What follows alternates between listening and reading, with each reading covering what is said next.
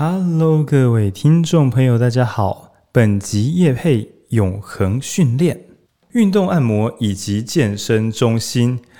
头痛医头，脚痛医脚，总是好不了。身体问题的因果关系并不是线性几何，而是交错堆叠，甚至互相影响。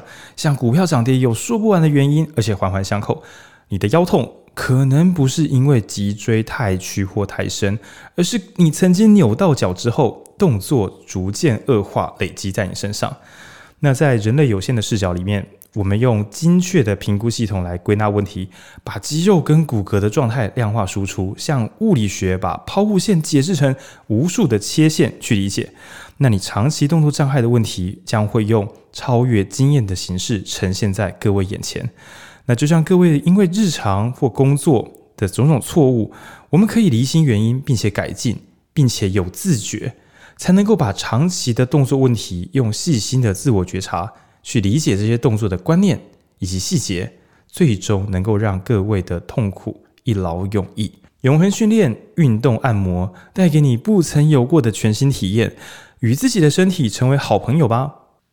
接下来是优惠资讯，原本这个运动按摩跟身体咨询的体验价是八百八十块一堂课，现在在预约的时候，点官方 LINE，我们放在我们的节目连接里，点官方 LINE 预约。只要注明是影书店来的，就可以直接折五百块哦，八百八十减五百，那就是三百八十块一小时喽。我相信市面上所有相关服务不可能会有三百八十块的价格。我跟文君上个月也有去现场体验过，觉得是蛮厉害的。所以如果有需求的话，现在就点官方 LINE 立即预约吧。OK，刚刚亮老师应该要帮我们下配乐 的。好，好，各位听众朋友，大家好，这里是影书店。然后刚刚是我们这一集这一年最后一次夜配，然后他们叫做永恒训练。永久的永，然后恒是平衡的恒，然后是训练。然后一开始都会讲永恒重训，但这是完全的错误，因为他们的训练并不完全以重量训练作为主轴。那这位呢，这个永恒训练是他是听众朋友，对，那他之前有听到这个西达兰的分人的业配，他就觉得好酷哦，影书店可以业配。那这家单位他在台中，我会把这个地址就是跟他的联络资讯放在我们的资讯栏里面。然后比较特别的是，他不是只叫我们业配，他有叫我跟文志军去体验了一次看看。对，所以这非常神奇的，成为影书店是一个 Podcast 电台以来第一次很紧张，对，很紧张。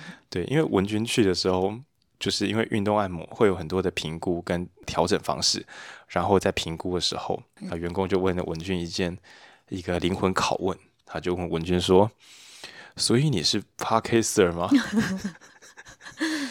这个问题不好笑，你在笑什么？他没有这样问我啦，只是他就是他就是说，哎，听说你们有在录 Podcast 什么什么的，对，然后就跟我聊一些就是读书的问题，然后我在回答的时候。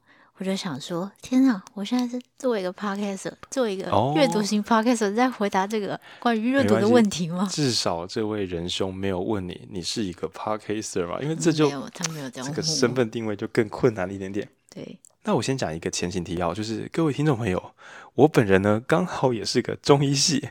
然后其实我们过去是有学呃所谓的针灸跟伤科去做一些调整，但其实我们中医系的这个中医师们也超喜欢去学物理治疗、徒手治疗、各种按摩。那当然也会有人说学一些气功或是所谓的软式手法。那我先讲一下软式手法是软在哪？所谓的硬式手法，并不是说揉的你很痛，不是会啪啪啪，你会听到声音的整齐，很舒服哎。对，然后通常我们会称那个手法是，就是俗俗称的什么手法整脊。但如果你听到软式手法，意思就是就比较像上次你看到我们在永恒训练的那一套，嗯，对。但是还有另外一种更软的，就是像永恒训练有时候在处理一些粘连点的时候，你还会有一点点局部酸痛，后来才好起来，嗯，对。然后因为调节骨架，有时候隔天会有点不适应嘛。但所谓的真正的我们中医界有另外一种软式手法，是从头到尾都只有凹折打开，而且你甚至没有痛感。所以那一派有时候做完，甚至人家会想说就这样在干嘛？没感觉。然后它会慢慢的再有一些变化。那我觉得像是永恒训练是介于所谓的整脊的硬手法，跟我们中医有一派是真正的几乎是无形的软式手法的中间。对。然后由于它是跟这个物理治疗或运动治疗比较就是相关度比较高，然后所以我觉得，嗯，跟听众朋友讲说他们的呃体验课程，好，或者说体验治疗，或者是体验评估，你大概会有一半的时间是在测试自己身体哪边的活动度有问题。嗯，那我相信，如果听众朋友本身是物理治疗师，或是你有做过物理治疗，大概也知道说，其实我们人的活动度很容易很差。那我们今天要讲的这本书叫做《身体的智慧》。身体的智慧。好，嗯、我本来一开始想要看这个作者更有名的一本书，叫《洞中觉察》，但是很可惜的，尹说天是一个电子书的纯粹狂热者，《洞中觉察》电子书刚好现在是没有在架上。那这位作者叫做费登奎斯，我前面的时候在瑞稿所以一直讲错，那边费兹罗杰不是，那是大亨小传。对，这个费登奎斯跟我本人有一点点关系，为什么呢？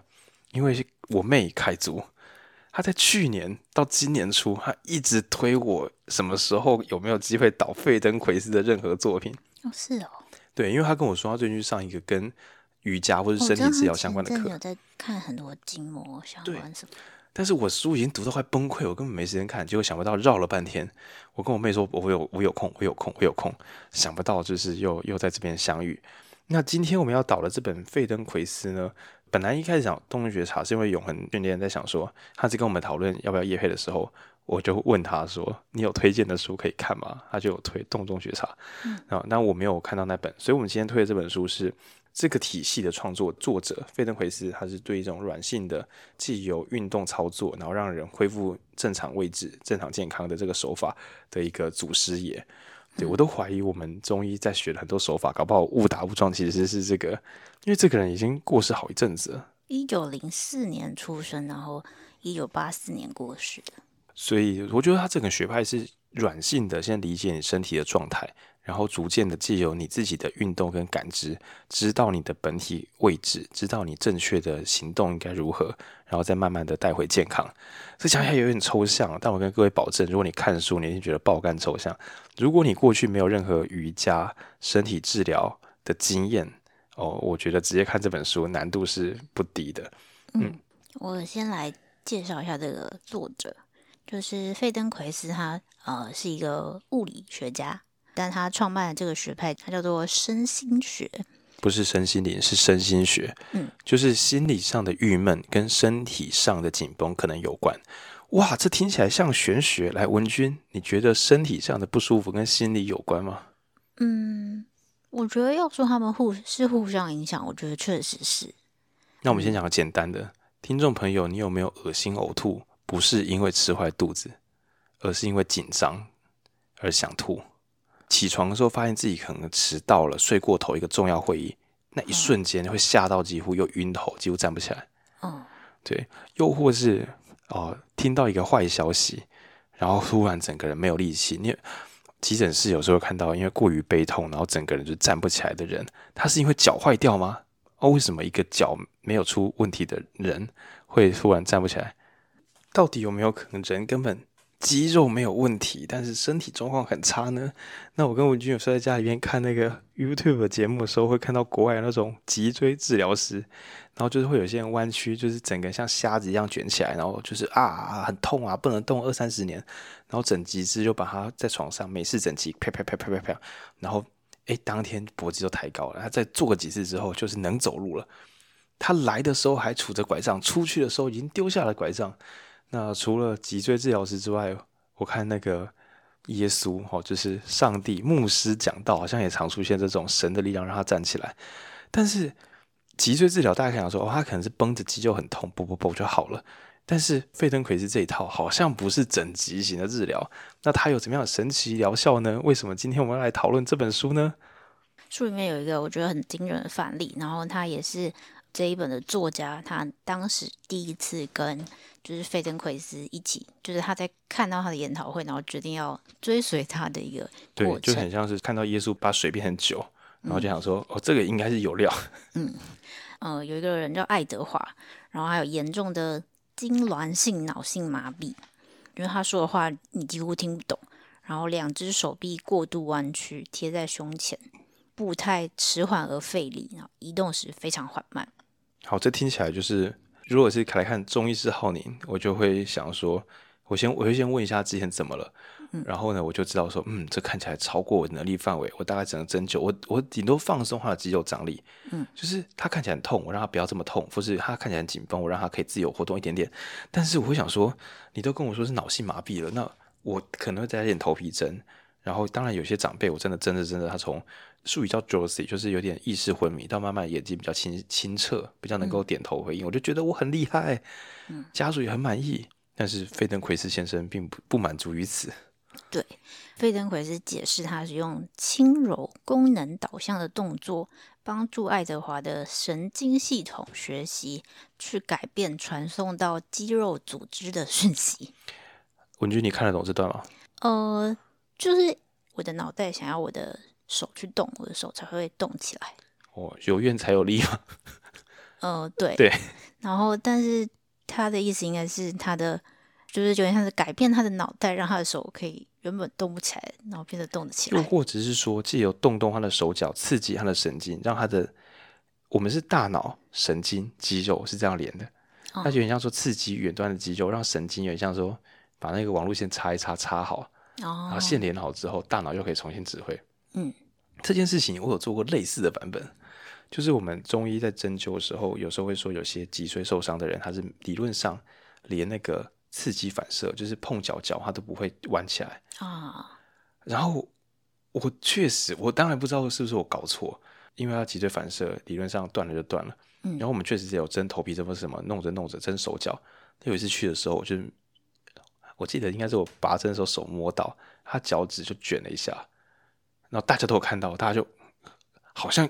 有点好了，就是他的一些脊椎受损或什么，好像有点好了。所以就我们的学说，就是说，虽然理论上脊椎断了就断了，但有时候人很神秘嘛，哦，谁知道会发生什么事呢？就是无限的可能嘛。那谁知道神经不会重新长出来呢？毕竟你看进击的巨人。进击的巨人一开始的时候不是有一只那个远古虫虫吗？嗯，其实我们的神经搞不好怪蛋虫，对，我们的脊髓就是一只怪蛋虫，这大家是理解的。那所以会不会它乍看受伤了，但呜，然后长起来？那所以我们在刺激它的脚脚的时候，说不定又让神经重开机，然后就连起来了。但是今天费登奎斯只是折折手、折折脚，动一动，它就连起来了，它就能动了。嗯，然后他就说几周之后，就是爱德华的言语变得容易了解。然后手臂可以放在身体两侧休息，走路也变得更为舒适而有效率。各位听众想说，干又来一个上帝又要开红海了，摩西这样。但是这个刚刚讲的这个观测者，他是一个神经内科医师，嗯，所以你可以想象他的震撼应该会比中医师浩宁更大。毕竟我本来就稍微理解，生而在世，每个人体都是一个玄学小宝库，你真的很难理解。有时候真一个。穴道，它就好起来。到底为什么？我们只能说这人体有它的黑箱。但是这家伙是一个神经内科医师，看到人家那边摸摸手、摸摸脚，然后什么脑神经，那什么痉挛性脑性麻痹，反正就是脑性麻痹，听起来就是无解啊。然后摸一摸之后，脑性麻痹好起来了，motherfucker 吓坏。然后他还有什么罹患多发性硬化症的女子可以丢掉拐杖，脊髓严重受损的美国人可以丢掉轮椅，改用拐杖。左眼一直无法张开的七岁男孩学会同时张开与闭合双眼。中风的大提琴家再次学习用手拉弓演奏，诸如此类。所以我是觉得说，有些牧师在讲到，他们会不会只是学过这种费登奎斯软治疗，只是把人家病治好了？好，这种不是很肯定。那今天为什么要讲这本书呢？哦，我们虽然说好像是在这个叶配，就是一种运动治疗，对，但不仅于此。是因为这本书本身，我觉得非常与我们日常逻辑好像没有关联。真的，因为我觉得我们日常很像一个方程式，就是你有多读书就会得到分数，分数高就可以考上大学，就是那种很单纯的线性逻辑。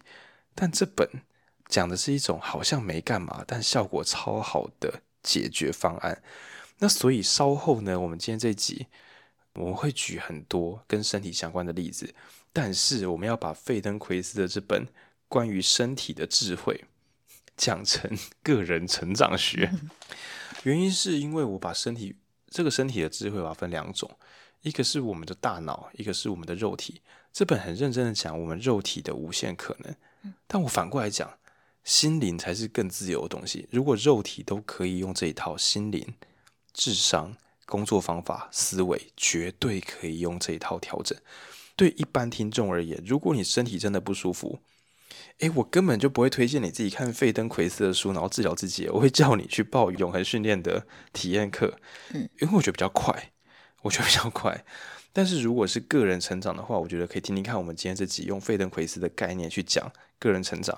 那如果你可以认同的话，我觉得在身体的方法学，就是今天推荐我们这本书的永恒训练，他们也喜欢费登奎斯的概念。所以如果你喜欢今天这集的概念，我觉得你也应该也会喜欢他们对于身体调整的一些思维跟手法。嗯，好，今天分三个主题，听起来都跟身体无关，但它全部都用身体举例。我是在看。他的身体举例的时候，反向想到别的应用方式。OK，第一个叫做微分与感知，就是它其实是来自于它原本的一个心理物理学的一个定律。反正你就想，费登奎斯这种很聪明的大师，他们都会自己把很多学科组装在一起，变一个新学科。嗯，呃，比如说气体动力论这样，不是啊？对，因为像是我最近在重新看那个艾希莫夫的《基地》，它里面有个博士就叫他就写什么心理史观，他虚构的一个词。嗯，对。然后我觉得就是呃，费登奎斯也是把物理学跟身体或是其他的学科合在一起，跨领域啦。对，其实蒙格也是。对，好来。然后呃，它叫做韦伯费希纳定律，那另外一个叫做。差异恰可被发现的定律。不要讲定律，我们讲实作。他怎么样训练他的这个患者或是来的体验者？呃，先讲它的就是原理。这个定律是指说，刺激的强度跟刺激量需要多少，你才能够发现差异。在他的方法里面，就是觉得说，你的刺激如果很大的话，那你的刺激量改变也需要很大才会被发现。然后，所以如果你的原本的刺激比较小的话，你也只需要比较小的呃刺激的改变。比如说呢，我们不是买矿泉水那种超大瓶五千八百 CC 的矿泉水，嗯，你闭上眼睛，然后你拎起一个五千八百 CC 的矿泉水，里面少了十公克或少了二十公克，我觉得你是很难察觉的。但你如果拿着一个瓶盖的水，里面有水没水，我觉得你应该可以感觉得到。嗯，或者是它只少了一半。对，但是一个瓶盖的水，怎么看它都是几克而已，根本不是二三十公克。二三十公克是快一瓶，一百公克是一个养乐多的量。对对，然后但是我可以想象，提一整桶水少一个养乐多的量，一般人搞不好感觉不到。嗯，那所以呢，这一招的意思就是，他有时候觉得人们对自己的身体理解非常非常的薄弱。他一开始做很多很炫炮的实验，比如说。呃，你能不能够闭上一双眼，把两只手指头伸出来，比自己嘴唇的宽度？但你要伸远一点哦，不要放在嘴巴旁边。这叫本体感觉，就是你的身体，呃，手的长度啊，可以转多转转多少？或者你闭上眼睛，凭空猜测你的脖子可以转几度？嗯。许多人正常人是毫不了解的。那由于人们根本对自己不了解，所以在讲说所谓的训练或所谓的治疗时候，大家都会想要用更大的刺激来造成感受。比如说我的背很痛怎么办？传统的做法就是在痛的地方硬揉揉一揉，然后好像说把痛揉散就比较不会痛。这种说法是很常见的。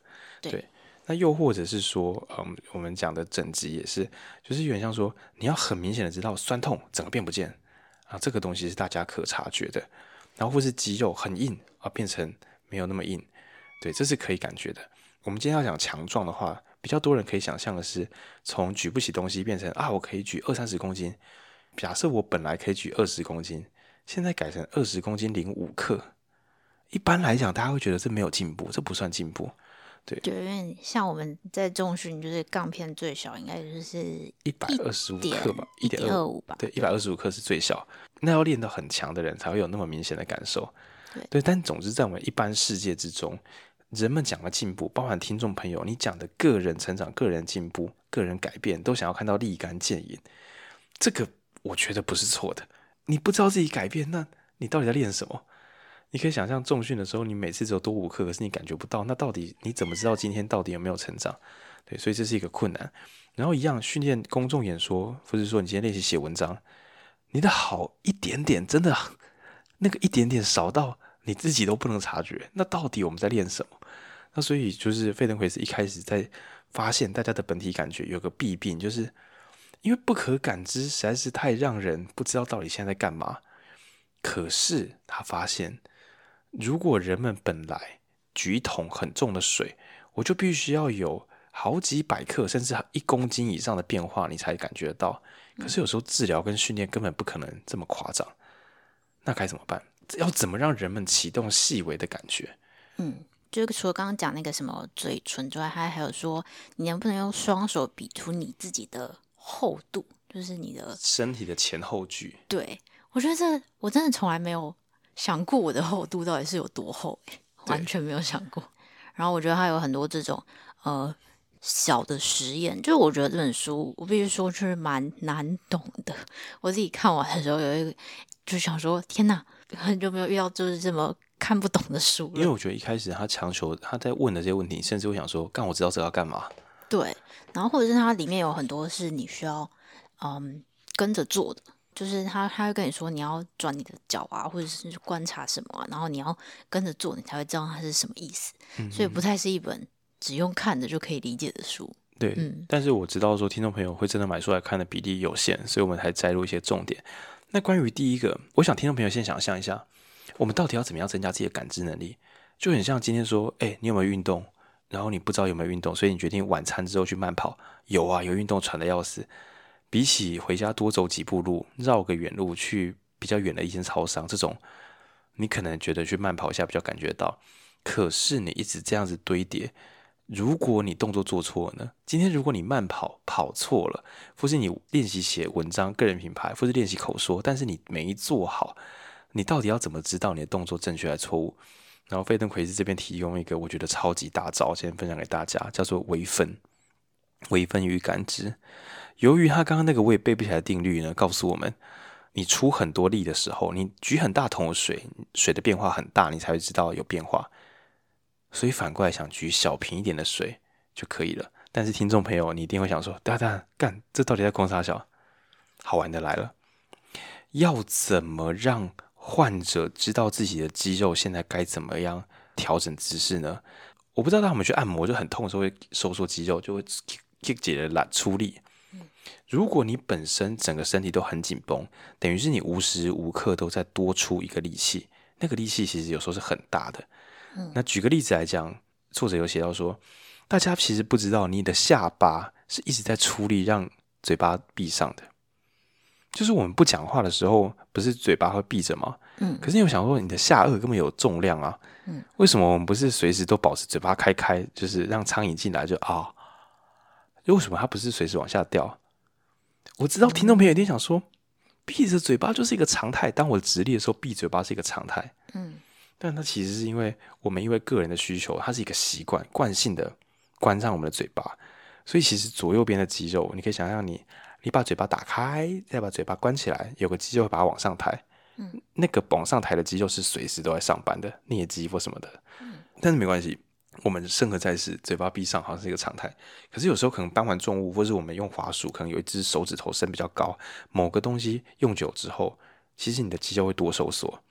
麻烦就在于，如果今天这样想叫你摆回正确动作，可是你肌肉却一直收缩的话，你很难察觉正确跟错误的差距。所以一开始他第一个练习是，我必须让所有人就很像说，从提一个五千八百公 CC 的水，慢慢的让每个人改成只拿着一个保特瓶，最后变每个人只拿一瓶养乐多，最后变每个人只拿着一个瓶盖。当每个人只拿一个瓶盖的水的时候，我增减一两克，你都有可能可以感觉得到这个水瓶重量不一样。就像我现在看咖啡粉，十八克以内的距离，我可以用肉眼看出十八点二克这样，对，或是点五克。可是如果你给我一百 CC 的水，问我说现在是一百还是九十八还是九十五，靠，我真的看不出来。对，是因为我的感知敏锐度就在小范围内比较容易掌握到。那所以呢，这边要教的第一个技术是微分，你必须设法让一切。变慢下来，或是变少，仔细的观察其中的差异。呃，听众朋友可以自己想想看，说你练习写文章，写个三千字，问你哪一段比较好？我认为大多数人的练习可能都做太大，那可能练习一个一百次就已足够。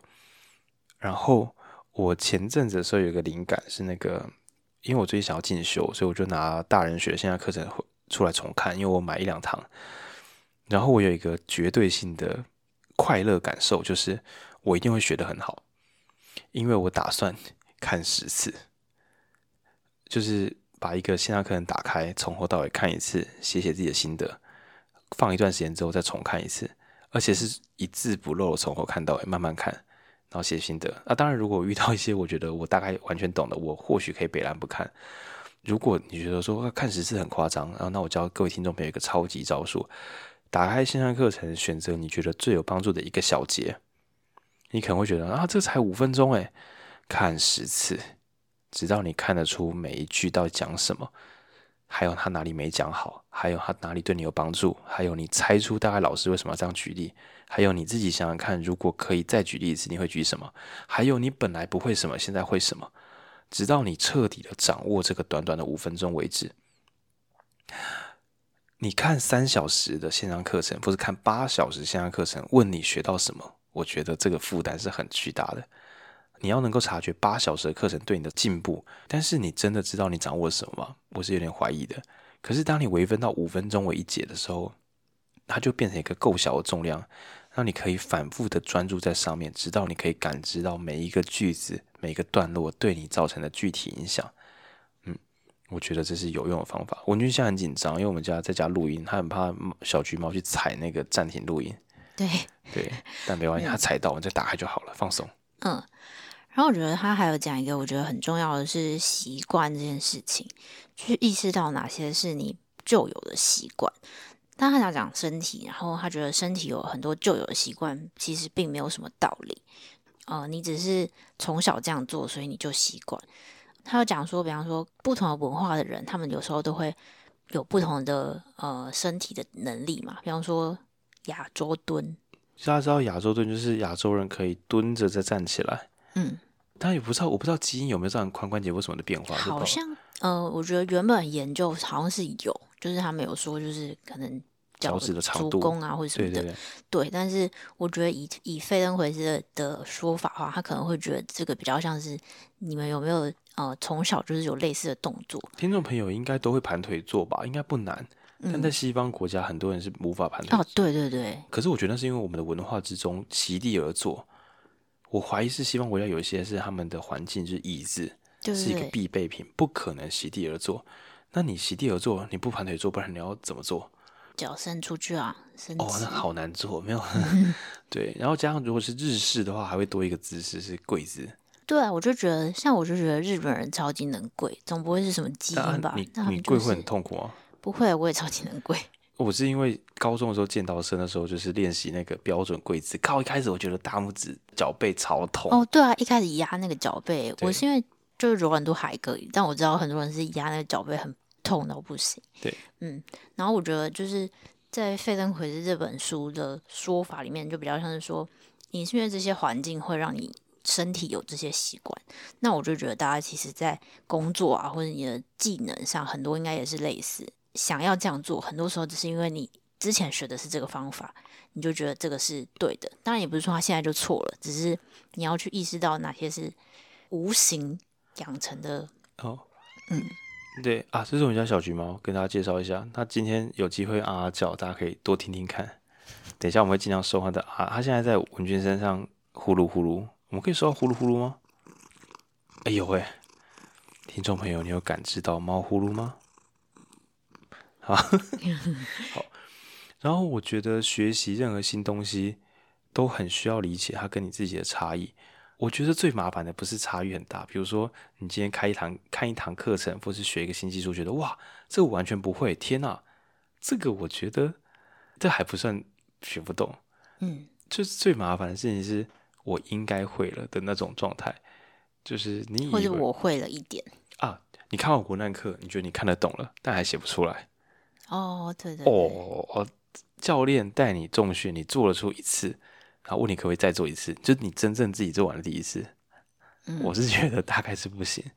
然后还有工作坊的时候，在课堂上你突然如有神威，整个脑子超好，解决很多问题。好，那你可以用这一套解决。现在没有助教，没有老师，你可以自己再解决自己的人生问题，再解一次吗？嗯，就很像看那个高中老师解数学，解数学，老师讲的我都觉得哦，懂懂懂，就是这样解嘛，就是这样 A，然后 B，然后 C 嘛。对。然后但自己解的时候就想说，哈，现现在干嘛？开始。对，所以我觉得所谓的微分，相当于是算式的证明的第一行，你知道它从哪里来的吗？嗯。然后你专心的再想一次，不是背起来，不是反射，是再拆解一次，甚至是。为什么是第一行先整合，没有别行吗？之类的，就是这样的慢性的讨论。那又或者是写文案的话，如果大家真的想要学习文案，好，假设这假设文案这个重要技术，我觉得先看懂标题为什么这样写。比如说，这个画很好看，Podcast 很精彩，这个文案很棒，这个动画我很喜欢。你不如用 H E N，很棒，很棒。呃，我觉得就。呃，娱乐型的观看的话，这完全没有问题。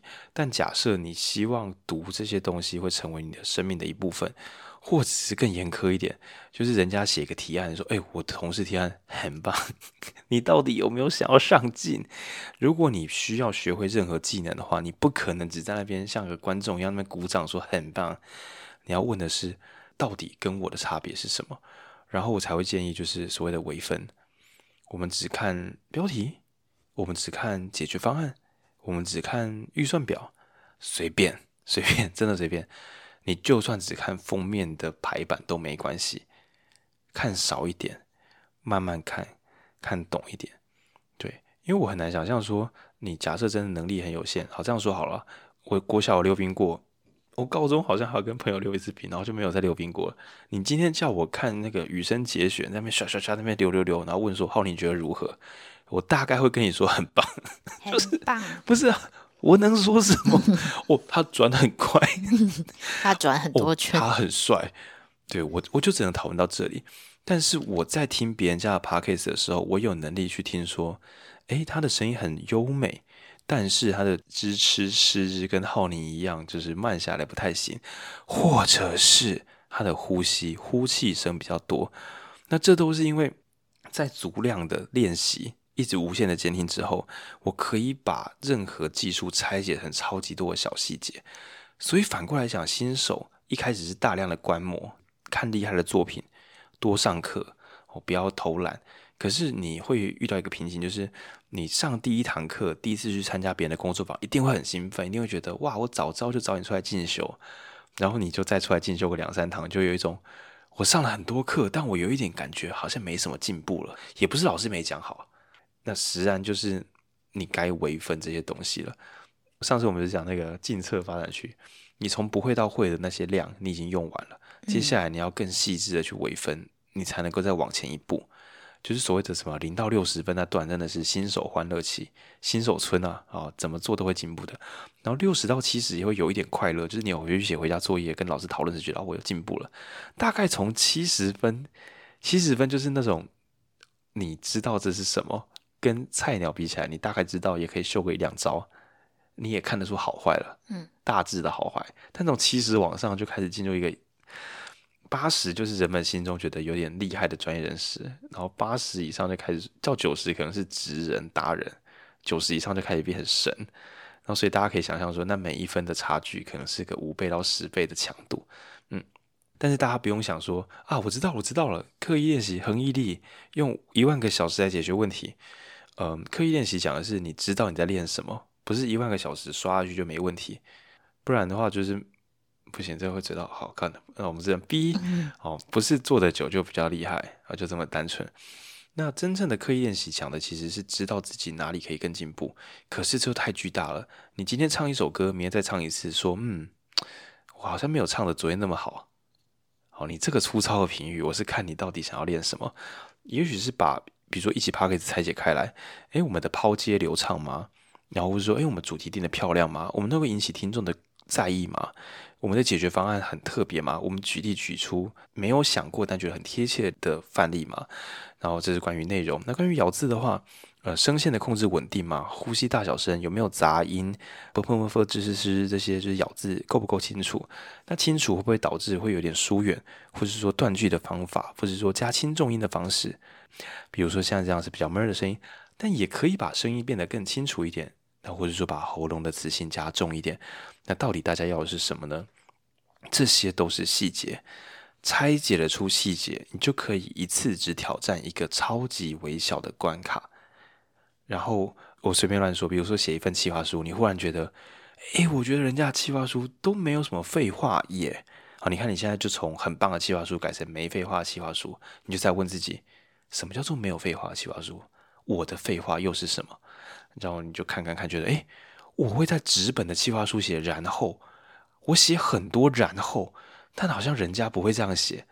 那你下次的考验可能就变成我如何写出一份不要这么然后的企划书。嗯，可能没有人知道你在进步，但你知道你现在拼的这个一小罐养乐多的重量就是有然后跟没然后。那下一次可能是哦，你决定排版的时候不要只出现一个句号就换段。你想要你发现这个厉害的企划书好像会看起来结构蛮整齐。所谓的段落，每一段都两三百字，两三百字，不会出现什么三十字、六百字、三十六百、一百五、两千哦，不会出现这么诡异的排版，它都会变成很整齐的前言一句话，然后两百、两百五、两百五、三百、三百、三百、三百、一百五结束一句话哦。别人的结构长得就看起来很有条理，那我这边就像是一个自由书写，那所以我这下次的目标就是我的气划段落要整齐一点。嗯其他我先不在意，这样进步比较简单。当然，你也可以，你如果拆出几十种细节，然后全部都用 checklist 的进步，一次就可以飞跃性的进步，那也很棒。但是我们要强调的是什么？一切的重点在于微分感知，而后才能有改变。所以，如果你还在那边，我觉得我的生涯很迷惘，迷惘什么？是赚的钱太少吗？还是现在的工作是不喜欢的？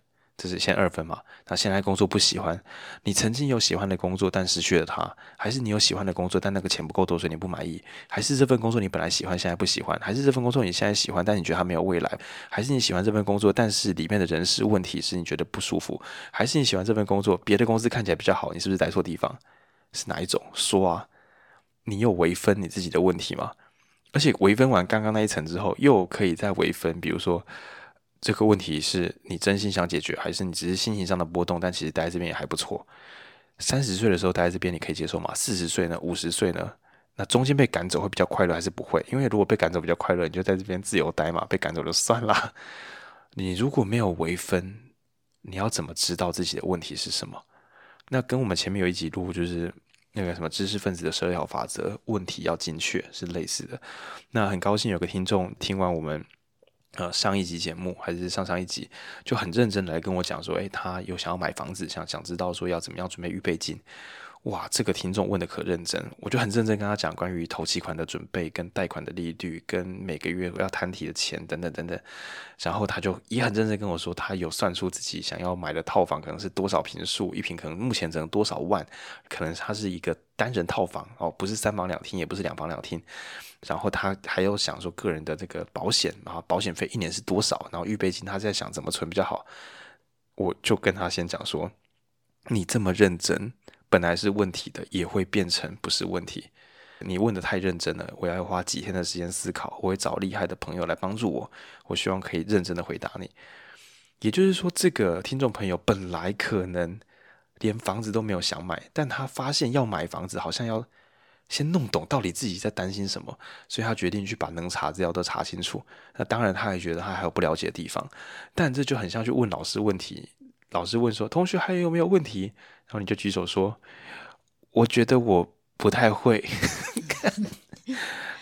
真的是连问题都问不出来。对对对对，所以我觉得先微分自己的问题，你才可以解决自己的问题。当然，在工作上也是微分你的工作步骤，你更好成长。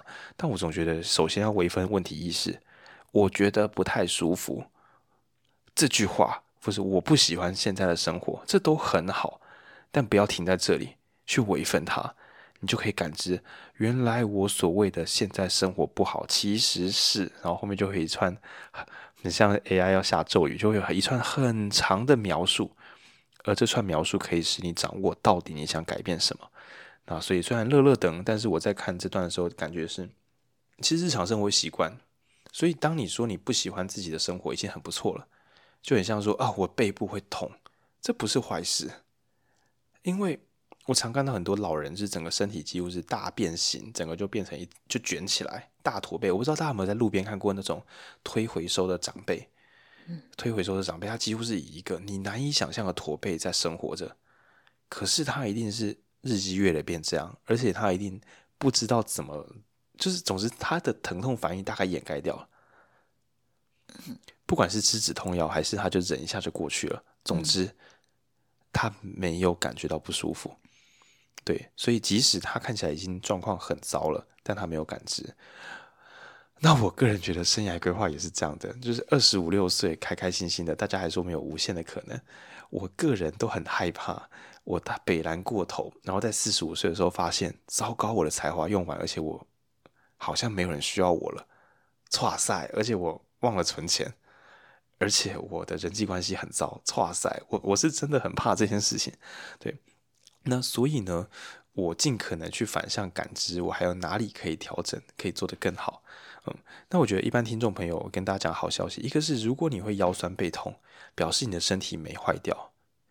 因为像美国人，他们超级爆肝爱吃止痛药的样子，你只要身体歪掉，吃个止痛药。我觉得台湾人有个很有趣，是我们还有中医。所以许多人很怕吃西药会洗肾，这真的不知道哪来的观念。好，但至少大家不吃止痛药就会怎么样？就会痛。痛。那痛了之后，他也许会找中医，也许会找民俗疗法。我我不是要讲谁是对的，我只是要讲，至少他不是把痛变不见，当做没事。因为把痛变不见可以说是糟糕之王。你找针灸、物理治疗，然后或者是说找按摩，你如果没有好，其实你还会继续挣扎嘛？也就是说，啊，这个好烂，我再换一家。啊！我要去找西啊，哪个仪式可能很棒哦？我之前有朋友带我去做瑜伽，哎，你要不要跟我一起去练慢跑？就是台湾人真的出好几堆 招数很多，哎，我们真的是一个宝剑之国，真的不开玩笑。嗯，甚至说，哎，都没有用啊，买颂钵会不会是你的心里没有放松？就我觉得台湾人对于不吃止痛药的来把痛止掉有一种执着，真的。那我觉得是好事。至少我们没有掩盖痛，所以我们的感知没有坏掉。可是听众朋友要小心，我们在生活上，你可能刚出社会时有爆干都不满意，比如说我住的房子好小好烂，我的薪水好少，我的工作气氛好差。但是有可能可能撑到三十岁之后，你就开始万般都是命。你比如说你三十岁的时候有二十五岁人进来上班，说什么 Z 世代或干嘛的。我都想说，如果是二零一零年出生的小朋友，他开始上班的时候会叫什么超 Z 世代还是什么？就是已经到 Z 了，用完了。对啊，我们家贝贝要咬东西。我只是要讲，就是说，我们刚出社会的时候，很容易感觉到那个世界对我们的不友善。但是麻烦的地方是说，会不会我们上班个几年之后，自己已经很 很适应了，然后就反过来开始去阻止其他人说啊，你你这样就不行了。你要不要是再忍耐一下？就跟他说：“你这样很好了啦，你这样已经不错了。”对，我是说要讲这个，是因为我认为疼痛这个东西，你要能够静下心来让它消失不容易，所以你会处理它。可是生涯上的不舒适，比如说你讨厌你的上班环境，很多人以前都会说：“哎，忍忍忍，久之后你就习惯了。”嗯，我觉得有可能，因为有时候是我们刚来上班太紧张。但是如果你放久之后，其实你也没有真的习惯，你只是忍耐它呢，然后我就觉得这不是很健康，对，所以我觉得感知能力能够留着是很好的，然后遇到不可解的难题的时候，去微分它去成长会比较恰当。反正我在看这本书的时候，一开始他在讲，就是用更小的单位去感知，然后还有要理解我们所习惯的日常可能本身是不正常的。嗯因为像我没有在做重训，虽然没有很认真，也没有什么在成长，但就是比方说，我硬举可能三四十是 OK 没问题的，但是你日常要我搬个二十公斤的东西，我还是蛮紧张的。就我就觉得搬得起来吗？但我这种时候我就想说，那我训练到底是在训练什么呢？哎，我跟你们朋友朋友比喻一下，你只要有重训经验的话，我们讲硬举，好，就是把东西拉起来，四十公斤硬举不算是一个超高难度的技术。嗯，对你来讲应该是可负担，可以举个好几下。嗯，对，认真的练的时候。听众朋友知道说有一种山泉水，对，我们要背背教。山泉水就是那个、啊、一个塑胶桶装二十公升的水啊。哦，那个是二十公升，二十，但是那是单手二十公升，因为双手没那么好拉。嗯，但是所以如果是两边各拿一桶，就会变成重训讲那什么农夫走路四十公斤。对，农夫走路四十公斤应该不算是一个很严苛的练习。对，就是稍有基础的人。但是我相信，你四十公斤可以农夫走路的人，在举两桶水的时候，因为他的间距会改变，他会离你身体很近，嗯，因为他张不开，嗯，然后再加上水会摇晃，再加上握把不太舒服。大家要知道，重训器材都是最佳化器材，所以它的握把都有调整粗度啊，可能它上面的滑纹都是为了让你好握。但是水的话，就是一个塑胶把，而且它有点粗糙，还有点滑，然后它还会摇晃，还离你有点近，所以它会挤到你的左右腿的外侧，小腿外侧，所以你的腿还没办法稳定的往前走，你的大腿宽要往外处理抵抗那两桶水。也就是说，平常你就算是硬举，好练到七八十，可以五连续五下，但叫你提两桶水往前走，四十公斤的水往前走，我觉得大多数人会走乱七八糟，嗯，那是很难的。那又或者是说，呃，如果是有在做重训的朋友，深蹲不要讲完全深蹲，就是三十公斤的杠半蹲到站起来，嗯，扛三十公斤的杠是一个困难的事情吗？我相信没有人会觉得这很困难。我当然我一开始练很痛苦，但是练一下之后就只抓空杠或是只各放五公斤杠片，这连女生都做起来不太累。嗯，因为空杠就是二十啊。对，然后再放两个十。那如果是扛一包三十公斤的饲料走路呢？因为它会在上半身，可是理论上深蹲不是垂直站起来吗？就变成垂直蹲站起来之后扛着杠铃往前走。可是扛杠铃往前走好像也没有说地狱难，三十公斤的。嗯，但是贝斯要走路之后，它就会就会软掉，它就会变头跟尾。对，嗯、所以我们在讲这个微分的时候，想跟听众朋友讲个好消息。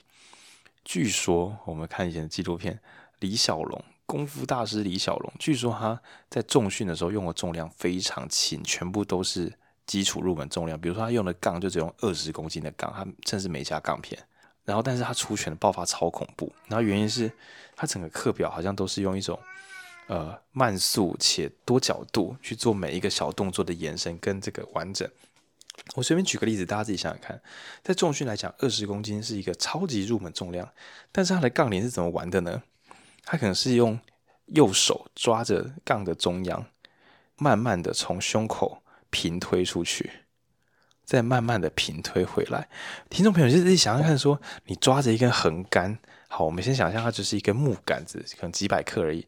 然后你就是握着它，不管是水平也好，垂直也好，就是让它拉近你的胸口，再慢慢的把它平推出去。只是把那根杆子改成二十公斤，有重训的朋友自己试试看。我是觉得大概是不行。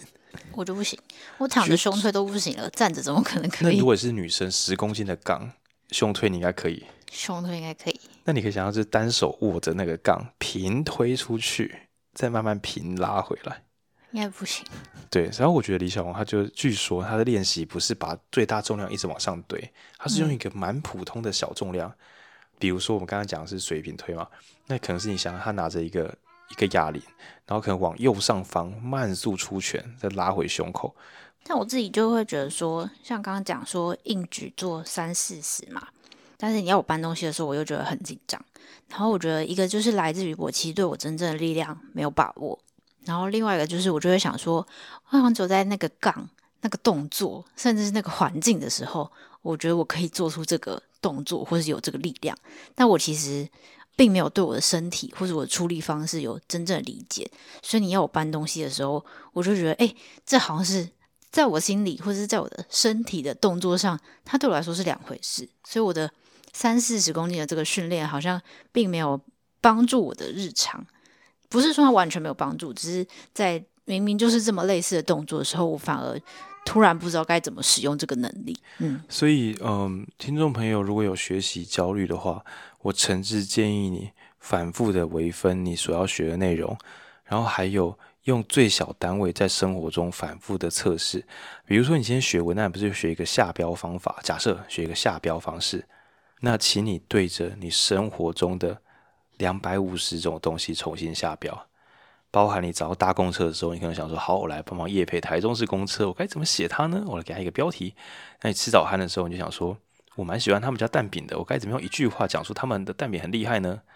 你就拿一个小本子，或是手机，你就开一个虚拟账号，什么子弹笔记法也可以，你就把你刚刚学到的，就算是免费网络文章也没关系，里面说有一个煞标的好方法，有三招，你就把这三招学起来，对着两百五十种生活中看到的毫无关联的东西哦。你看《咒术回战》，其中有一集觉得哇，这集真是感人，我喜欢。好，试着为这个画面下标题，对两百五十种毫无关联的东西下标题，我看你要怎么忘记这一招。那当然，你看这个微分微分很凶。怎么可能文案只是下标题啊？一定有很多东西要学啊。对，但是我有鉴于大家学了整套跟没学过一样，你要不要先拆解其中一招？你在几百次的练习后，你就会感知到原来老师大概在讲什么。你也不用再回去看讲义了，他已经刻在你身上。那我个人觉得这种穷人学习法爆炸有用。对，那最恐怖的事情就是囤课求心安，毫无成长，然后根本课程都没打开。再来说，我觉得我好像不适合做什么斜杠或是个人成长。你根本没练，当然不会成长。那或者是练过头，整个课上完之后，觉得说好，我要来改变我人生，我要重新启动一个计划啊！除非你对自己的本体感知很敏锐，不然一开始所有的大规模成长都是一种赌博跟跳跃性的假说。我来讲下一个哦，下一个，下一个，我们讲简单啊。贝贝猫今天好有活力。下一个叫做我的字好丑，我在写什么？哦，常态与改变。那问题来了，你怎么知道自己有没有变强？你怎么知道什么是进步后的我？当然，刚刚那个暴力练习啊，什么练两百五十次，你大概会变强，可是好像有点太夸张。那这个费登奎斯他有一个练，他很喜欢这样子。玩弄他的学员哦，怎么说玩弄呢？他就会先对对方做单边治疗。哎，我觉得这个流派应该有传下来。我去看很多身体的物理治疗什么，大家都会先弄这招。连我们中医那种美颜针，就是针在脸上会变皮肤变好变漂亮，那个也很喜欢玩这招，超过分的。就是先针半边脸。哦，医美也是啊，化妆也是啊，画半边 让大家看到差异。对，因为画画全脸哦，有时候真的真的很难搞，就是说。啊，她本来就很漂亮啊，靠我腰，我就画个半边。那小朋友就是要补习，我家教，我就只上两节再说。啊，妈妈，我我下个月有事，我们先试教到这边。然后哇，下个月妈的这个小朋友成绩又换稀巴烂，你就知道，哇靠，我孩子上一次的段考是靠老师救起来的。对，因为有时候你没有 A/B test，你真的不知道自己有没有用。那所以这个老师他很喜欢，因为他的做手法很轻柔。学员可能就是诶，活动度变大了或什么的，然后都不知道老师的厉害，或是他不觉得这有什么，就是他没有感觉到到底差别在哪，所以老师都会这个事情做一半这样，啊，就很像说你免费体验彩妆，然后彩妆师说免费只能体验一半哦，就是你感受一下半脸，就是看一下轮廓线，你知道为什么吗？他画完整脸，你一定兴高采烈的跑去参加婚礼，也不会再回来消费了，妈的，他画半脸说，诶，你觉得我们这个你看一下遮半脸吗？你看，我们镜子照左半脸或者右半脸，你先你先选一边想要的，然后画半脸。那你觉得我们这样子画有有有有满足你对于我们彩妆的想象吗？那你知道客人免费的时候有有有，那你会想要就是付费，因为我们现在是有那个彩妆师的这个包月活动，叭叭叭，最好让你一看就觉得说，哇，我化妆的时候真的是看起来蛮赞的，但是原来你不说还好，一说吓了我一跳。那当然，我本人没有什么化妆经验，我有点不确定，或者是我生命中还没有遇过人帮我化一半。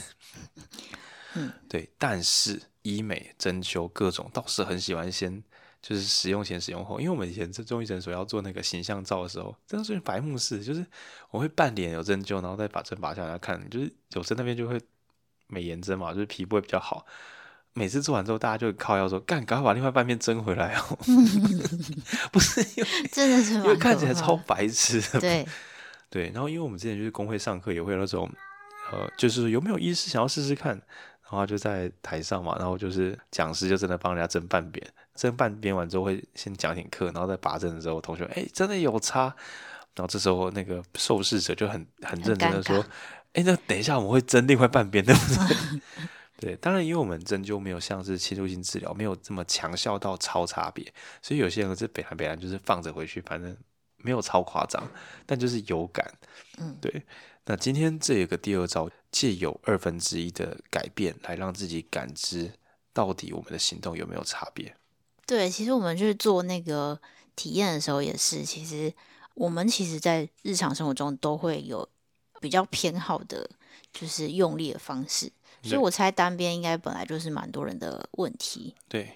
然后，但另外一个是，比方说我们发现我的左右脚用力不太平均，然后他觉得应该是某一个肌肉，然后但他还是会做很多不同的测试，然后他其实就是让你一直来回做一样的动作。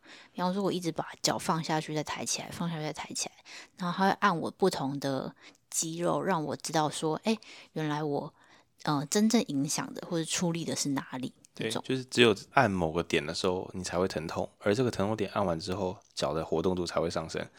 因为传统我们的按摩都是整波按过去之后，然后你可能觉得，哎，我整个也比较好，嗯，你就很难感觉到说是哪里在好，还是只要全身按一按就是会比较好。我觉得是物理治疗相关的动作都很喜欢把 A/B test 做的很彻底。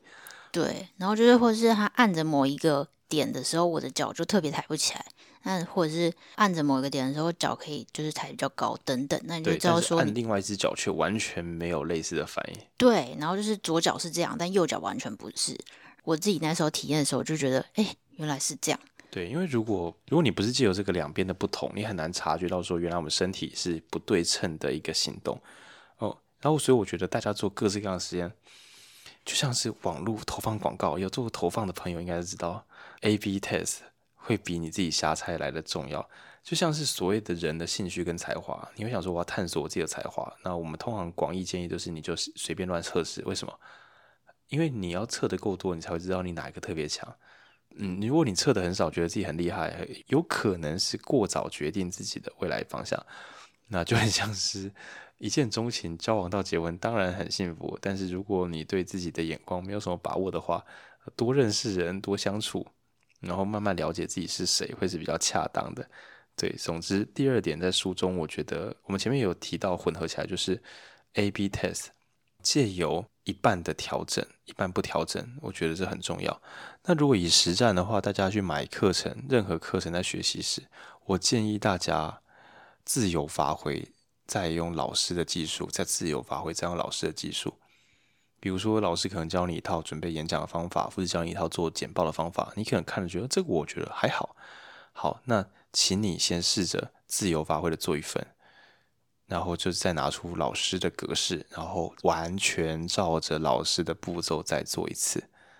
可以试着不要跟你的同事或主管或是外面的窗口讲，你就一次用你的自由发挥，一次用老师的版本交叉测试，看一下外部会不会有发现。那如果都没有发现，很明显的就是，要么那个老师没用，要么你没有做出差别。但如果你买的课程是你真的觉得，哎，我好像有学到东西，那我觉得这个自由发挥再加上呃刻意的去模仿，你反而更能够知道你跟老师的差别是什么。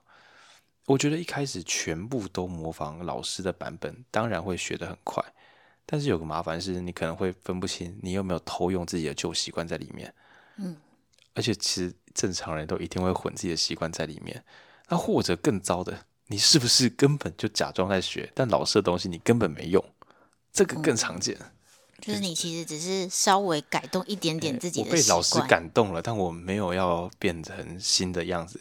对，那或是就是相反了，一个是你真心不想改，一个是你以为你你改了，但其实你用很多自己的招，那这都我猜不是你要的，但也不是叫你放弃自己。也不是说你做一做都是错的，嗯、那我所以我还觉得这招很酷，自由发挥再刻意模仿，再自由发挥再刻意模仿，你就更能够鉴别你跟老师的每一招差别是什么。比如说录音，可能学一个新的录音的呃呼吸方式，那你当然会觉得说，那、啊、这样好尴尬哦，没关系，你就你就有一段是自由发挥的版本，一段是完全按本宣科，你很尴尬都不在意的，完全测试一次。那或者是还有一个更更有趣的，就是我们在假设练口说，老师不是都会有自己的那个档案嘛？他会有讲课段落，你就听一次老师的段落，然后你自己关掉老师的声音，照着录一次啊，看着字幕再录一次，然后交叉听，就这样 就这样，然后感受一下差别是什么。然后投影片也是啊，哦，你可能看，哎，老师的课程逻辑很不错，那你可以拿着老师的这个逐字稿。比如说五百字逐字稿，你看着这段自己重做一次投影片，你会怎么做？用你印象中的好做法，然后再对一下老师的范例。我我觉得这真的是爆肝有用。嗯，然后我觉得这个会呼应到我们讲的第一点，就是其实你很需要微分跟觉察，然后才有办法更能够分出，就是你的常态与改变有没有有没有发挥效果。对，因为那可能只是一只脚趾头，左脚大拇指跟右脚大拇指抬起来的差别。但如果你一开始就说，我就整个人闷闷的，我看你要怎么样做 A/B test。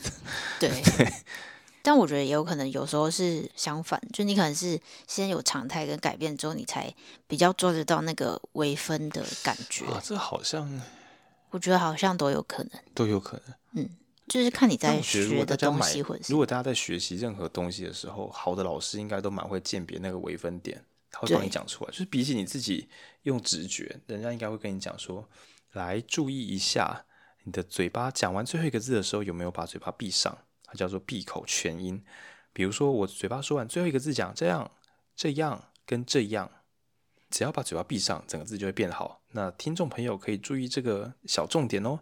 那这就是一个微分。那你可以试着讲完每一句话的每个字，嘴巴都不要闭上，就是一直撅着嘴讲话，或者是有意识的在讲完话之后把嘴巴闭上。这个 A/B test 一做，你马上就会觉得干差超多。那我觉得这就是你抓到一个微分点，老师帮你抓微分点，而你自己试着，你不要只看完说哦，看来每一句话结束闭口会比较好呢，哦，你就觉得你学会了。对，哎，危险哦！我建议你先故意不要闭上嘴巴的讲话，然后再很有意识的每一句话都用嘴巴闭上作为结尾。那你自己录音看看，这差距超大的啊！总之不要自己觉得学会就学会了。旧版试一次，新版试一次，老师的版本试一次，说老师说不要的版本，那你会更好学会。良心建议。我们自己我自己觉得很多线上课程跟实体班如果有什么差别的话，就是实体班通常会很强调这个练习的过程，然后他当然不一定会带你做着每一个不同，但他一定会带着你做到练习，而不是你听完之后就觉得哎，我会了。所以之后影说电影学开工作坊，然后我们每个小段落上完之后，我就会说：“哎，那大家没有问题？我们要下课喽。”那通常一天要下课，同学没有问题。他说：“好，来文君发考卷。”然后我们就开投影机按下去之后，现在有三个题目多选题，你们可以开始写了。哦，这个多选题你不要太认真，因为其实简单讲就是每一个多选选项五个选项里面会有一到三个是错的。我跟你们明讲，就一到三个错的，写出那一到三个错的是谁，还有他们错在哪里。就这样子，三题你任选两题就好了，但我要你满分。你可以有一题放掉，你至少两题，对吧？三分之二及格啊，然后你要满分。好，开始。干不是很会，然后如果失败了，你就在旁边提水桶，不能下课。然后其他同学在旁边吃提拉米苏。好，吃提拉米苏之外，还会配八药和茶，因为我们用 Uber Eats 订，因为那个自己去排队很难排。你就来我们的工作坊，同学在吃提拉米苏跟八药和茶，你在旁边蹲水桶。为什么？因为你不会装会，那我就觉得这样工作坊是真的会学到东西，而且而且同学们对于那个求胜的心已经不是什么觉得很丢脸，而是求生的心。不是一个是被处罚，一个还有加点心，他还是天堂与地狱那个。没错没错，然后每一堂课的点心还不一样，然后点心都是我们把整个学费呃四分之一到三分之一的钱全部拿去买吃，对。就是老师没有要跟你赚这个钱，我只是觉得你们来这边每个人都会，我会了，根本是假上课之名来这边认识新朋友啊，也不是不好，但是老师就是觉得这样不好，所以你下课的时候你只要说一声我不确定，等一下呢，你就是写考卷，你不会有点心，你也不会被惩罚。对，像是比较皮的同学，一定会每次都来赌说。我要赌，对，没有没有，我这个赛事再跳一下，但应该不至于跟他蹲水桶，我觉得太闹了，太多，而且买了点心，如果到时候全班都不及格，我们就把那吃完。我订了二十五杯八药和茶，没有人，竟然全班只有八个人喝到饮料，我的天，你们到底上课在上什么？OK，好，拉回前面讲微分跟感知，然后还有常态跟改变，那最后一个是，就真的比较难哦，最后一个是秩序跟限制。听众朋友，你是一个有条理的人吗？那你八成是一个自我设限的人。这样心理测验对不对？就做完之后，然后不是说什么你是射手座，你崇尚自由三小的；你是狮子座，你很有表现欲望，这样结果跑出来是你是一个秩序仔，你自我设限。那之所以讲这个是延续前面讲的话题，嗯，我们生而在世，慢慢长大，其实我们都帮自己设下了种种的秩序。比如说站着的时候，后侧的小腿要拉，要收缩，以免我们身体往前倒。哎，等下，听众朋友，你站起来会一直往前倒吗？哎，我这样子真的要送，真的要就医哦。好吧，听众朋友听到这边了，你就在家里站起来吧。我现在站起来。好，首先，当你从椅子坐起来到站的时候，你的大腿跟屁股应该是髋关节背后要收一下。你就想象说，你现在弯腰捡东西再站起来，其实下背是要出力气的。可是你大概很难觉得你下背出力气，除非你刚练完重训，就是你弯个腰站起来都很痛苦。那想象一下，你弯下腰，伸手去拿一个八十公斤的外星金属球，那你用手一捏，你就觉得唰塞站不起来。好，然后我们假设它好抓好了，它是一个有把手的，所以你会把手指头套进去，然后。用力拉起来，他腰就受伤了。好，反正你应该在那个八十公斤的拉拉力之下，你会觉得弯腰捡一个八十公斤的小球站起来背后不太容易。于是你终于感觉到，你其实是靠下背出力才可以把身体拉起来的。又或者是后小腿，就是想象一下你站着啊，这个举举例有点虎啸，就是当你站着的时候，如果有人拿一把刀哇划开你的左右小腿。啊！进击的巨人莱纳常被这种刀砍到后脚筋，然后后腿一软之后，整个就往下跪。当然是有时候前腿前大要处理，可是后面削掉之后，你就失去了身体拉直的力量。然后我们今天能够像刚刚讲的站着闭上嘴巴，听众朋友，你们站着的时候嘴巴会一直开开的吗？我是不会哦。出于礼仪或出于社会化，我们会习惯嘴巴没事不要张开。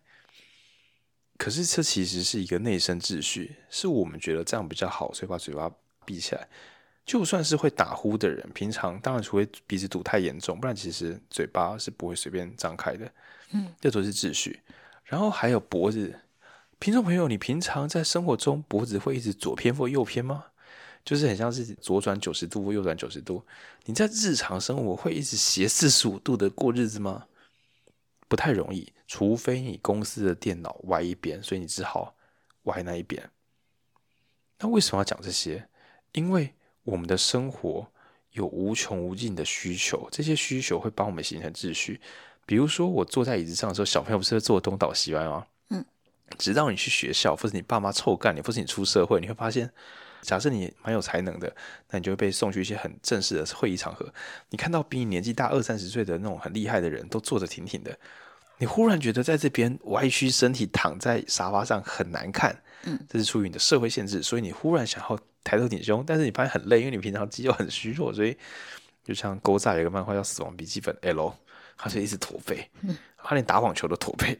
OK，那也就是说，我们今天所谓的身体姿态，根本大多数都是社会秩序，嗯，那你说，哎，那这不好吗？啊，不然难道我坐着的时候，我要一直摇头晃脑、摇头晃脑的生活？社会秩序的麻烦就在于，你的身体本来是无限的。当然，你不是说什么可以转三百六十五度，一直转转转转转转转，你看很可怕。就是说，你可能左右的活动都是固定的，可以左转九十，或是左转九十二、九十五，我不确定，我要看一下大体结果我的书，至少九十度，我自己测一下。左右转九十度应该要是没有问题的，而且是灵活的，不至于很 K 的。但是那只是应该。大多数听众，你自己在家里左右转的时候，你应该会发现某一边转不太过去。对，应该是会有差别的。对，那麻烦就是说，你平常的秩序是叫你往前直直的看，再加上这叫做你的社会秩序，让你知道人就是往前看，不是往左往右。再加上你的工作环境的秩序可能是斜三十五度。因为其实你的主管不是你的工作位置刚好歪一边，所以你的电脑荧幕刚好在你的右前方，导致你工作时习惯稍微往右前方转，所以你坐在办公桌的时候，你是一直斜一个角度在工作的，这是你的空间带给你的秩序。又或者是你出门的时候搭公车，基于种种原因，我不知道大家有没有这个习惯，就是某一手拉吊环比较好拉，嗯，还有背包，我以前高中的时候发现我的哦，我单肩背包有一边会滑。我忘记哪一边了，因为我记得以前背包不是就是有双肩跟单肩嘛，单肩书包，嗯，单肩书包用久的那边，比如说右边肩膀，你就会耸高一点，嗯，你要被动撑住它，所以我每次只要左边，它一定会滑下去。这都是秩序，秩序带给你方便，但秩序同时也限制你，你最后就会活成一个肩膀一边高一边低的人。你两边都很水平，书包也容易滑下来，所以你只好耸高一边肩膀。结果久了之后变成高低肩，或是走路的时候，因为一开始右脚往前踏习惯了。以下是我的跳跃论证，这个我没有实证过。我们假设人踏出脚有左脚跟右脚之分，每次踏的脚有可能导致你的重心转移，比如说右脚多一点点，你就更喜欢右脚踏出去，因为对人家右脚踏出去比较轻松之类的。这个可能我讲错。那久了之后，假设你一生之中总是右脚往前踏，那你的右脚的总步伐就一定会比左脚多，嗯，因为加一。或是你红绿灯站着停住的时候，你的重心是正中间还是偏右还是偏左？偏哪边的话，那只腿会变强壮哦。嗯，最后你就会变，对，你就会变单边人，这都是正常的。但只是这个正常带给我们的限制，很可能会在 over 了之后，就是差距太大之后，变成什么长短脚，或是脖子单边很紧。因为本来你左右转是左右肌肉平衡，但是你一边玩过头了，导致你单侧肌肉超级紧绷。嗯。超级紧绷是什么意思呢？可不是紧绷这边很痛，是你的右侧脖子转比较多，右侧收缩，它可以保护自己，可是左侧就一直被拉长，慢性被拉长的那个就很像是一个衰小鬼。你想象你提一个水桶，提八小时，那个水桶十五公斤，你大概提一阵之后手就慢性的酸痛，那你就想说你的不良姿势就是单边紧绷，去把另外一边做没意义的拉长，那是一个无穷无尽的苦行。然后，而且你的身体不是设计来这样做的，所以那边就拉伤了，或者是粘连。所谓粘连，就是因为你反复做超大量的出力，那为了让身体结构更稳定，所以就伸出一点小手手、筋膜小手手去把它拉紧，它让你变得更坚固、更结实，但是也丧失了活动度，等于是为了增加强度，放弃自由度。那这些全部都是为了我们生存所需，生出新秩序。结果新秩序。再为我们带来了新限制。嗯，落枕应该也是吧？落枕是不是同样的原理啊？其实落枕就是你当晚睡觉的时候，因为你的枕头不知道在放三小，然后你的脖子就产生一个没必要的新秩序。你脖子有落差嘛，所以它只能歪一个很很鸟的角度。嗯，要不然你脖子能怎么办？嗯，对。然后这个新秩序很快就带来一个没必要的限制，就是肌肉整个拉伤，然后啊超痛的。嗯，对，大多数都是我们身体为了适应这个环境。他为了适应这个怪东西，所以他也做了一些错误举动，然后错误举动很快的拉回正确举动的时候，有一些困难。像这种不对称，算不对称吗？总之就是单边发展不一样的状况，好像非常非常常见。去做那个测试的时候，就是我的左右转也是有一点差异，然后我的左右手也举起来也不太一样，可以举高跟不能举高的原因也不太一样，然后反正就。因为我觉得我是对身体结构没有什么概念的人，那时候就去做那个体验的时候，就会有很多啊，原来是这样啊，原来会这样，有很多就是这种新的发现。然后我自己是觉得，像我真的是没有在留意自己在干嘛的人，去年有一次闪到腰，然后真的痛了超多天，然后就才想说，哦，原来。你从沙发上站起来的时候会用到腰哦，原来这样这样这样都会用到腰，因为你只要用到腰就会很痛，然后但你就会发才发现说哦，原来平常这些这些动作都有在用力，嗯，然后我觉得就像刚刚讲，为什么讲落枕？因为我觉得落枕也是，就是原来我平常这么多情况下都会转头，然后你有一天不能转头的时候，你就会知道说啊，原来我这么长使用我的脖子，呃，像我这种。神经大条人可能就是需要靠这种呃比较意外才能够感受到，但是刚前面有讲很多是，嗯、我觉得你在日常生活中如果可以更认真去感受自己的身体或者你自己做事的方式等等，然后我觉得那是很会有很多不一样的发现，嗯嗯。然后在费登奎斯学说里面，他很喜欢讨论秩序跟限制，因为任何人都会有习惯的偏心，然后。这个老先生他的学说，我猜应该对后来的物理治疗跟各种徒手治疗有超级深远的影响。嗯，所以几乎所有后面的人都会先问说你本来的生活样子，桌子的高度，哦、嗯，然后惯用手，然后甚至是脚，甚至很像福尔摩斯哦，就是看鞋子的磨损的外缘跟内缘来判断你的脚有没有足弓内塌或干嘛的。然后先判断你原生的这些秩序，就有机会反推出你自身的限制在哪里。嗯，嗯，他们也有问，比方说你常做的运动，比方说你如果有在打，就是需要球拍的呃球类的话，那你其实你也可能左右手就会差蛮多的，因为你的右手比较常用力。然后或者是那时候跟那个负责的人聊天，还有说像高尔夫球，就是打高尔夫球的人会有一些很奇怪的，哦、就他的脚受伤可能是来自于他的上半身，就是在打球的时候的某种用力，诸如此类。嗯。嗯然后就肌群来讲的话，要小心哦。我们惯用都是为了方便。那为什么要讲这段说啊？这跟生涯生涯规划、个人成长有什么关系呢？有有有，因为嗯，大家不知道听众知不知道神经髓鞘？就是据说啦，据说，因为我自己没看过，因为我们的神经外面神经会传导嘛，它就是什么突触、树突，就是一个放讯息手手跟一个抓讯息手手，把我们的讯息一棒一棒的接下去。但是为何我们会看到神乎其技？就有些人炒饭，然后或者有些人讲话速度，说这真的是神经反射吗？这看起来很快，闪电五连鞭，哇，很快这样。后来科学家发现说，嗯，有两个可能性，一个是所谓的创造力的高低，可能是大脑的神经连接变得很丰富，就是很多小神经元互相连起来，变成一个网状思考，然后卡片和笔记法，对，这这不是玩笑，是真的。然后另外一个是髓鞘。所谓的肌肉反射、瞬间反射，就是我们反复的去让神经跑这段讯号连线，然后最后神经就会外面上一层壳，这层壳可以让就大家有搭那种区间车跟跟自强号，嗯，哦，所以髓鞘就是你可以直接什么台中到彰化，然后或者说高铁啦，台中板桥台北，那就是套一个大水桥，本来你应该要每一站区间车站都要停一下的，但是现在就是哇，数直接一次就到站。对，用髓鞘来做加速，所以最后就不假思索的扑垃圾笑话夫是干嘛的？一个梗出现，你瞬间就讲，或是你对我一个挑球啊，瞬间是闪电给你一个门口封封网杀球，这些神乎其技的速度，大概都是刻意练习到髓鞘完成，所以你不假思索就会出手。那这个就是我们的秩序，所以你可能在工作的时候。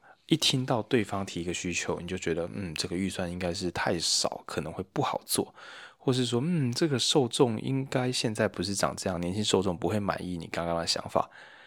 你之所以可以快速、一瞬间的像直觉一样的感受出这个答案，大概就是你长出了所谓的 pattern，就是你有模式，或是你脑子在这一块有多训练过，所以你感知得到。就相当于是我在听别人节目的时候，我会更反射性的听到。咬字呼吸做的好不好，或是我在听今天晚下午在看百灵果的时候，我就觉得哦，访谈真的好难哦。什么时候要闹来宾？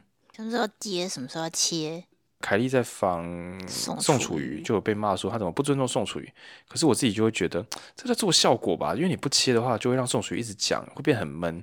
到时候大家会说宋楚瑜长篇大论好无聊，所以主持人有时候要冒死去闹闹来宾。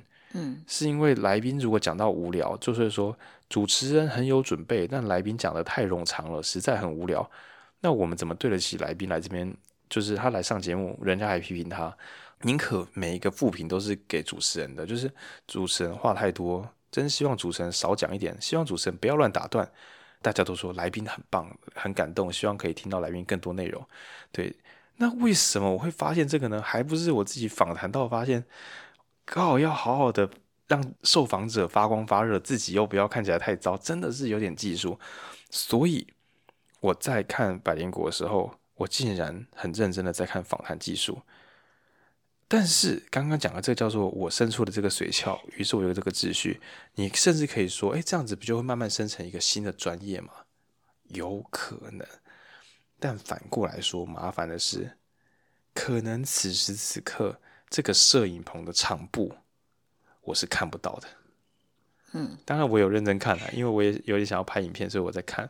但是我们所有学过的技术，都可能会引导我们把注意力放在我们擅长的地方上，这不是坏事。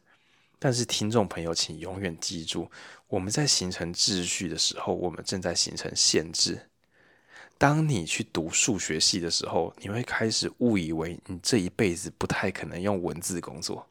嗯，当你是一个中文系的时候，你会开始唬小自己说，我是文组脑，我数学不好，或是我高中数学不好，所以我不会算自己的收入跟未来的支出。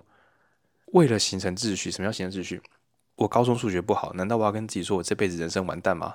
好像怪怪的，所以我决定下说，我数学不好，但是我有什么什么还不错。你决定下这个新的秩序，让你的人生可以继续好好的活下去。可是你没有发现，你的这个数学不好，可能是我在高中二年级之后的数学真的不知道他在说什么。我小学数学可是九十五分呢，没有，你把它忘了，你会把它改成我数学不好，我数学不好，但是，哦，就很像理组的人说啊，我看不太懂文学。啊！你看电影的时候是没哭过，你看不懂文学，你看电影没有感动过，你没有喜欢的漫威、或是诺兰的任何电影，你从来没有看任何动漫感动过。你说你离组，然后你看动画没有任何一次感动，你看《灌篮高手》，看人家倒数十秒，你没有激动。干这边你离组没有？你是为了保护自己，说我的理科不错，我对于纯中文文言文。文学作品没有这么多深刻的理解，所以我决定给自己一个新的秩序，叫做“我是个理科人”。但是，你这个秩序是为了保护你自己，做有效的成长，但你是否也给自己下了许多没必要的限制？对，文组的人难道不会算团购跟运费哪个比较省？会啊。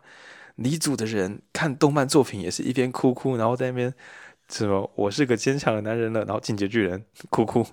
正常人有血有肉，为何要用这个没必要的限制？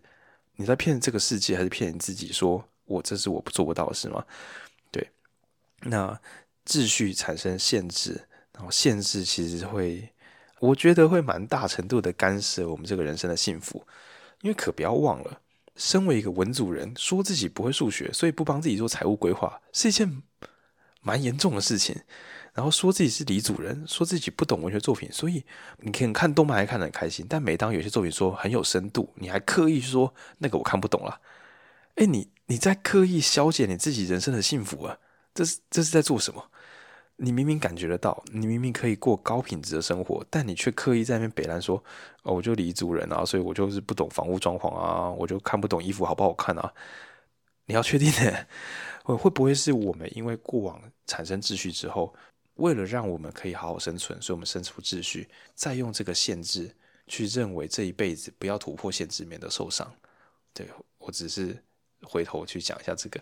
那反之啦，你是一个做事很有条理的人，你就会觉得自己不能够有变化。你这个很有创造力的人，你就可能会胡乱自己说不能实现也没关系，反正我就是会想嘛。这些可能都是你内生秩序之后产出来的新的一些粘连、不必要的限制。然后，所以我觉得，嗯，很像脖子一样，就是左转一下，右转一下，你就知道说干哪边有问题。那我觉得人生活越久，你越能够不需要做这些检测，也知道自己哪里哪里有问题。啊，比如说啊，我就是不能早睡早起啦，像我自己就这样讲，但偶尔还是可以哦。所以我就觉得，我现在大致上晚睡晚起，但我不会再说我早睡早起会做不到。主要是有些业主会问我说，这样会不会没办法？我都会说，有工作的时候，那天会有办法，因为那不是我的限制。哦，我有我的常态秩序，但我没有那些限制，我觉得这样比较酷。嗯，讲回重训，就是就是我我们去这个体验，然后我觉得收获最大的就是他在讲说，呃，其实有时候很多是你单边没有修好的问题，导致你的可能某些用力啊，或是你的重量上不去啊，或者训练没有办法更有效。过往我都会觉得说，呃，练不够认真了。对，就是练不够认真，或者是我。重量要再更上去，或者是什么的，我就会觉得都是训练的，就是训练的问题，就是靠训练解决。欸、有点像就是强度不够，就是拉强一点，用意志力。Q 小决定论，你只要有勇气，你就可以突破那些限制了。嗯，但其实很多时候是你反而要回过头来做某一种很小的训练，只做单篇，然后去感受它，然后去用这种路径去解决你原本的问题。嗯，然后我觉得那就是。受限这件事情有时候很难很难被发现，你只用你习惯思维在思考，但你没有想过这件事情其实是一种限制。对，要讲一个很怂的例子，可能也会招来一些大家的不认可。就是比如说男生，我觉得在很年轻，我说是国中的时候，然后你如果你有喜欢女生，然后不小心跟年纪比较大的男生说高中啦，看你年纪没有大多少，那或者说你在大学的时候，你看到你喜欢的女性朋友，然后可能就是跟。物质生活比较好的人在一起，那你就产生一个投影，就是我心中生出一个新秩序：漂亮的女生一定要用很多钱才养得起，那于是你就很认真赚钱，因为你的新秩序就是你为了不要让自己认知失调啊，不是我不好，是我没有钱，然后你就一直赚钱，一直赚，一直赚钱，然后觉得赚钱就可以拔到美之类的，那这个就很可能是秩序带来的限制，你就无法想象这世上可能有些人，你只要有正常收入，然后人看起来知道自己在干嘛，好相处就可以了。那个赚很多钱不是不好，但那不是必要条件。所以等于是你生出了这个新秩序，对你自己的人生做一个很没必要的限制。对，那就像是我们小时候家长觉得只要会读书就可以解决一些问题，会读书不错，但是好好读书就可以让一生幸福，它等于是限制你去探索读书之外的事情，这会蛮严重的。就像我小时候觉得最蠢的字就是课外书，学习是没有边界的。是课纲有边界，所以它应该叫课纲外书。对，因因对啊，因为甚至我觉得课纲，你要能够读到课纲之外，我怀疑有点难，因为课纲都是笼统大概念，比如说增加你的人文素养，嗯、这就可能是课纲。你倒是读一本书，不增加人文素养给我看看，我觉得不太容易耶。也许所谓的课外书，顶多是课本外书，但是学习。只靠课本，当然我知道考试理论上只能考课本，理论上，嗯，但是才不是这样子呢，是考课纲，课本是辅助，不然阅读测验要怎么考课本？对啊，是照课纲出题吧？我不确定，但我只是觉得理论上是学历到学历力量的力，是学历充分，嗯、而不是完全把课文记熟。对对对。对而再加上说考高分，不过就顶多是考大学用。可是现在很多考试方式都在削弱，只有把分数考高。那甚至是你真的没有拿到一流学历，但是你本人很好学，在这个崭新的年代，学历大概只能够帮你挡两三回合。个人最推荐的还是你就把自己擅长的东西弄超厉害，然后呢，在学期间，如果在台北的话，然后就是混去看看台大有什么厉害的课堂，然后进去一边找其他同学，然后展现你的单科才华。为什么展现单科才华呢？因为你要展现很多科才华，就要读很多科，很累啊。对，展现单科才华之后呢，任何有才华的人都会问你说：“干，你你你不是我们人，那、啊、你是？哦，其实没考大学，哈哈哈，哈。”大家就觉得干你超屌、超酷的。嗯，那我觉得在这个新时代，这样子活着也是有可能的啦。我怀疑大公司大概再过三五年，可能就不敢限学历了，因为这个我不确定啊，就是就是搞不好再过几年，大家连读大学意愿都不高。然后我只是想说，小心我们的秩序会带来我们的限制哦。嘿，今天如果只有三行的话，就会变成借由微分去强化你的感知，那分析你的常态以及改变后的版本。那最后呢，是小心你的秩序带来你的限制。嗯，那当然，我想听众要自己要聪明哦，要知道说，也不是把秩序变不见就可以解决问题哦。哦。因为秩序是可以帮助我们快速、有效、专业、系统化的去做出决策。那就像我们现在六零四考法讲的，那就是蓝帽。但蓝帽的缺陷就在于，你可以掌握，但是你无法做出超乎你自己想象的正确轨道。对，所以如果你旧的路径都是错的，就是蓝帽是不能帮你解决问题的。但是如果你没有蓝帽，那你就会连自己的路径都没有，你就会变自由打转，那可能也会很不安。对，要注意这是矛盾的。嗯，那我觉得另外一个就是秩序，很多时候也会让你没有办法，嗯，看到新的机会，因为很多东西它就是确实没有出现过。比如说，你可能会觉得说啊，我就没有疼痛啊。对，你可能现在没有痛，我知道，但是我认为我跟文君去做那个体验的时候，我们也没有痛啊。对，话说我做完之后就痛了两天。哦，好像都会这样，就是因为你重新摆位回来之后，会很多不习惯，然后才慢慢的适应回来。对，然后我就觉得说，嗯、呃，很多时候大家不愿意做新的尝试，或者是不一定能够做出某一种嗯挑战嘛，或者是改变，会因为觉得是大家都这样，就是社会秩序是这样。对，但是其实呃，社会秩序也会带来它的社会限制。就是它其实是一种社会限制，社会秩序应该是为了整体的方便，这样子是好的。嗯，然后所以我觉得可能社会秩序，或是它是社会限制，对你个人来说，它到底是秩序还是限制？嗯，我觉得也是一个很重要的区别。对于你如果某一些决定是来自于社会观感的因素，让你没有办法下决定的时候，你要知道这个社会到底给你的是秩序还是限制。对，就像我们在推无所事事小聚，再过一阵子，我们应该会变成一个主流吧？嗯，就是呃，每一天都要过得很有充实、很有意义。应该很快大家就会发现，杀小为什么不能休息一下？嗯，但我还跟听众朋友讲个不妙的消息，就无所事事小聚难免未来还是会有一点点意义啦。我们是可以没有意义，不是一点 意义都没有的活动。对，就是你可以要来不来都可以。那来的话，参加一些学习型的活动，或是打桌游，或是纯喝酒，或者听音乐，随便。我没有哪个活动比较高尚。但你同时也不需要为啊，我来无所事事小聚，我还跟人家问保险的那个费用，我这样会不会太上进？干，你现在只要爽，这就是对的。所以问题是我们现在要什么，而不是社会期待我们要什么。所谓的放松，并不是跟大家一起去演出一个你很焦躁，你还在那边演无所事事，我觉得有必要吗？哦，你想要放松交朋友，或者你今天忽然好想，因为我们有个演讲主题，你觉得很有趣，然后他可能会接着无所事事小聚。然后你说哦哦，我其实没有真的这么无所事事，那也没关系，你爽就好。对，我我是觉得小心不要被秩序带来的限制干预了人生的快乐。嗯嗯。那我觉得尤其是三十岁左右的社会新鲜人，三十岁左右怎么还是社会新鲜人？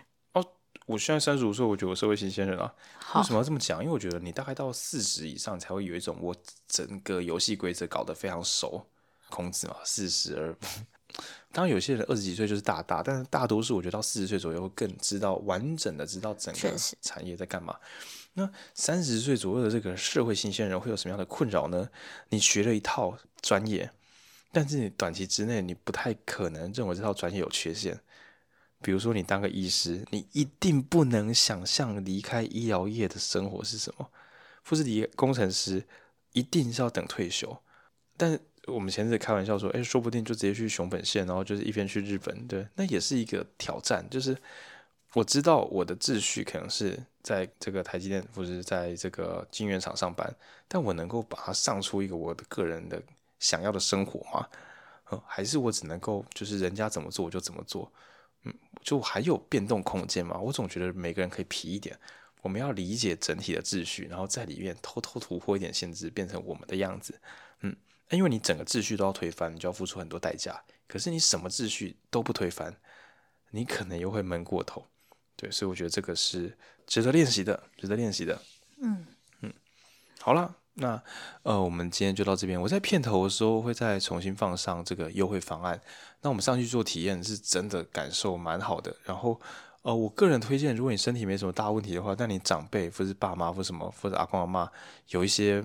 莫名其妙疼痛，或是很不想运动，也很不想重训的，因为我觉得你可以先跟他说，就是去看一下身体哪里不舒服，好像看诊的感觉，对。但这样讲我怕他们违法，是这是我说的。我觉得你就跟他们说啊，就是当做是看一下身体哪里不舒服，这样，然后就是给专业人士稍微动动手、动动脚，哈，也不用说针灸，就不用有那种侵入性的感觉。然后如果大家就是感受不错的话，因为那边也有带重量训练跟一些身体上的一些。和缓的增强动作，对，因为重训是直接拿杠铃起来就是开练嘛，对，那他还有一些别的训练方式。然后我觉得，嗯，他的位置在台中市中心大学附近，就火车站后。嗯、那台中市朋友应该去那边还算方便，但外县市的话，可能是搭火车再搭公车，好像也是到得了的。嗯、对，我们再把联络方式放上来。那他本来有一个初次体验方案，我们应该会去凹一个再特价一点，嗯。那我是觉得，如果你很常酸痛，而且治疗都没有好的话，试一下不至于有什么损失。嗯，那欢迎大家可以体验看看。对，那如果你对于什么瑜伽啊，然后身心灵这些有一点点兴趣，身心啊，就是那种动态式的疗法有兴趣的话，我觉得应该是会喜欢的。嗯，那如果你曾经重训受伤后来停练的话，我觉得可以去看一看。对，因为我曾经也蛮迷信，把重量放大可以解决一些问题。呃，但是我觉得在那边有一些不同的想法。嗯，然后自己读这本书也觉得说，就是身体跟心理的影响，真的应该是蛮联动的。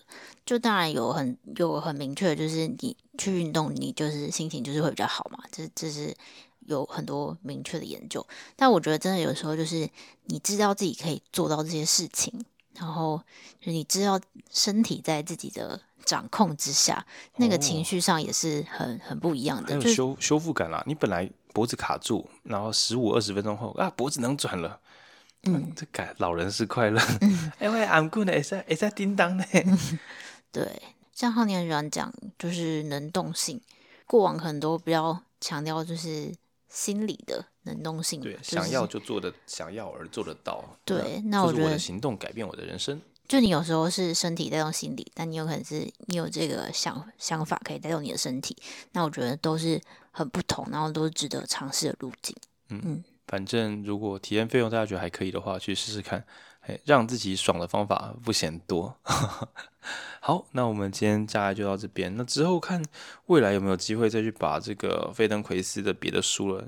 哎，我们真的好想看电子书。如果还有电子书的话，我们有机会在未来跟大家分享呃相关的技术。